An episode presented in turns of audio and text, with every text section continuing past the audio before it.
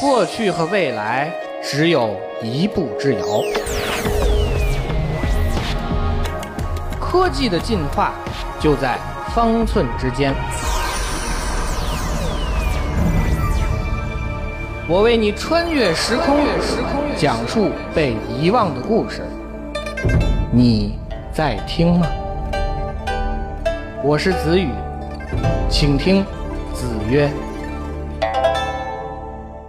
这里是经济之声专栏子曰，我是子宇。百科全书是我们了解知识的一种重要手段。在互联网时代，百科全书也顺其自然地在互联网上安了家。这些年来，各种网络百科全书层出不穷。在国内有百度百科，在全球范围内也有维基百科。除此之外，一些针对特定主题的小型百科全书也像雨后春笋一样不断涌现。然而，互联网在给百科全书带来全新活力的同时，也带来了新的问题。我们现在经常用到的这些百科全书，基本上都有一个共同的特征，那就是由用户自己来编纂。用户贡献内容，正是互联网2.0所带来的独特模式。从这个层次上来讲，这些百科全书网站和新浪微博、微信朋友圈一样，都有 UGC 的属性。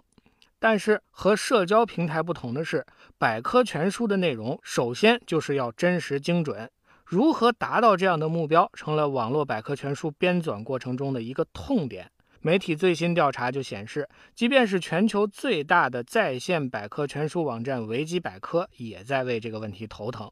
数据显示，维基百科上超过七成的词条都是由百分之一的核心志愿者来编写的。这些认真工作的志愿者们工作非常的投入，但是这种投入或者说是固执，对于词条内容的分歧如何处理，很多时候就造成了久拖不决的问题。按照维基百科的编纂流程，如果大家对条目内容出现分歧，编辑可以在条目专属的讨论版当中讨论，之后还可以请求别人来进行评论和调解。看起来这套机制可以很好的解决问题，但实际情况却并非如此。最新的研究显示，在这些讨论当中，有三分之一都不了了之，相关条目的内容也是改了又改，无法定稿。如此情况，后果是令人担忧的。作为完全凭借用户自愿来进行编纂的网络百科，问题久拖不决，意味着志愿者们的热情会被逐渐的消磨。实际上，从十年之前，维基百科就出现了编辑数量不断下滑的趋势。开放的编辑方式并没能消除分歧，信息失真的问题也在干扰着网络百科的发展之路。由于没有办法验证编辑者的身份，网络百科的条目真实性一直让人或多或少的存在疑虑。在二零一五年的时候，美国媒体就曾经报道，以真实可靠而著称的维基百科也出现了大量的水军，一些公关公司注册了大量账号，对相关词条进行编辑，甚至加入了软广告。类似的情况对于其他在线百科全书同样存在。基于目前的运作模式，我们固然可以通过技术手段进行监督，但是却难以从机制层面加以根除。问题的解决或许需要稍稍停下脚步，向传统的编辑方式取取经。在传统的词书编纂过程中，会有专业人士来编写相应领域的条目，而除此之外，实际上主导整体工作的是专业的编辑人员。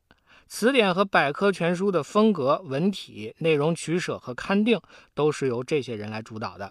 然而，很可惜的是，在网络百科全书的运作过程中，这样一个起到主心骨角色的岗位却难以寻找。而专业知识的提供者们，并不一定有词书编写和管理的经验。这就有点像让一群科学家和工程师去做企业管理，虽然群策群力也能达到目标，但是却难免事倍功半。重新找回那个专门负责编辑准则和流程的编辑，应该是网络百科有必要进行的一项工作。对于用户来说，基于现有的编辑模式。网络百科与其说是一种经过严格编辑和验证的词书，倒不如说是相关信息的综合汇编。这种汇编提供了相对可靠的知识，但是在使用这些知识的时候，用户们也有必要寻找一些其他的相对权威的信息源来进行验证，从而进一步提高相关内容的准确性和可靠性。互联网改变了信息传播的方式和途径，网络百科的出现让我们看到了知识梳理总结的新模式。